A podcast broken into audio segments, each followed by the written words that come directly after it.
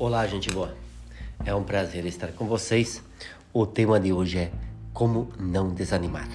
Como não desanimar com tantas injustiças, guerras, violência, exploração, fanatismo partidário, tráfico humano e assim por diante?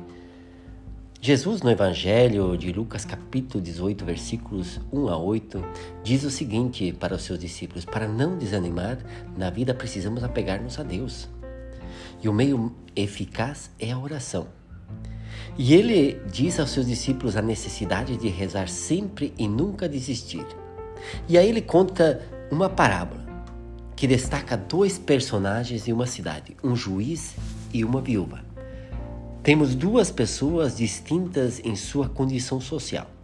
O juiz tem a justiça nas mãos, é poderoso, mas usa mal o poder que possui. É arrogante, não teme a Deus e não respeita ser humano algum.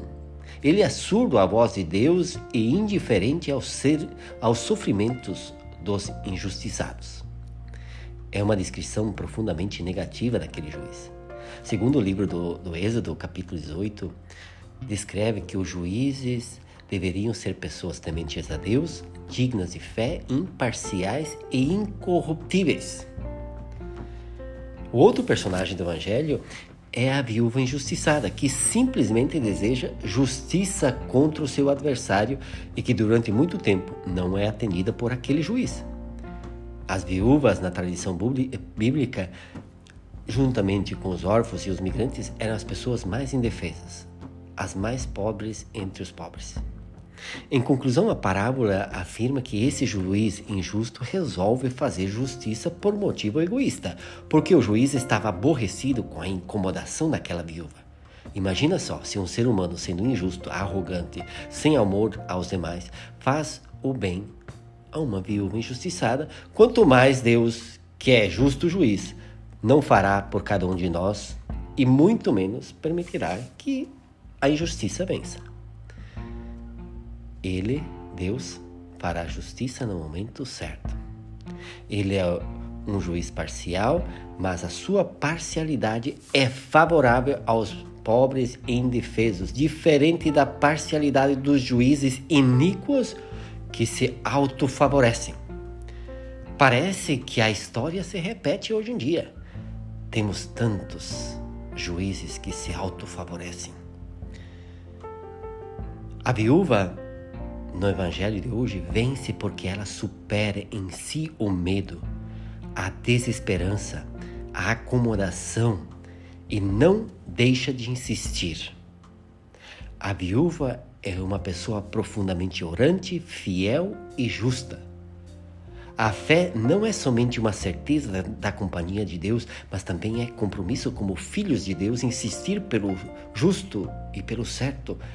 E também é a esperança de vencer as injustiças. A justiça é a palavra que mais se repete em todo o texto, quatro vezes. Precisa ficar claro para nós o seguinte: em primeiro lugar, o propósito da oração não é motivar a Deus para fazer algo.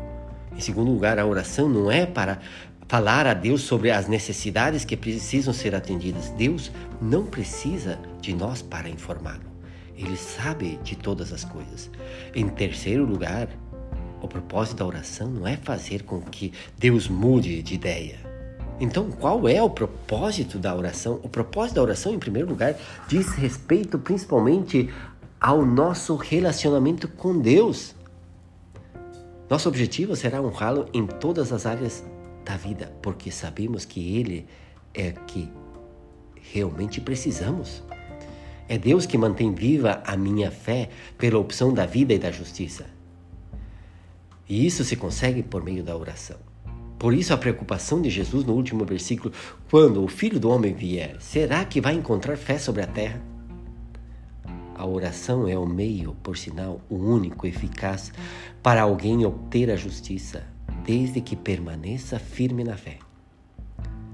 Em segundo lugar, o propósito da oração tem mais a ver sobre, sobre o que estamos orando do que sobre outra coisa. Se estivermos orando apenas para conseguir o que queremos, a oração parecerá vazia e ineficaz. Agora, se orarmos para entender a mente e o coração de Deus e obter forças para fazer o que Ele nos chamou para fazer, veremos que a oração tem poder. Em terceiro lugar, o propósito da oração é a perseverança. Por quê? A oração constrói o caráter e a fidelidade do ser humano. Em quarto lugar, a oração persistente nos impede que de nos afastarmos da opção pela vida e pela justiça para todos.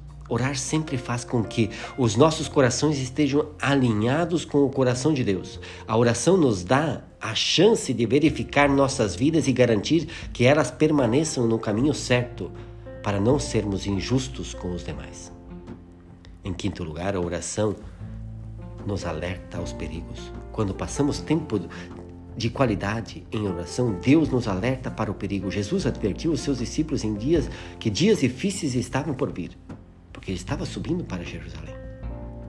Ele advertiu que haveria falsos mestres e perseguição feroz. Assim que a viúva é colocada como exemplo para os discípulos, que é uma pessoa de fé, de luta pela justiça e de oração constante. Por isso ela não desanimou diante de todos os males que lhe passavam. Você anda desanimado na vida? Agarra-se da oração. Deus é bom todo tempo, todo tempo. Deus é bom.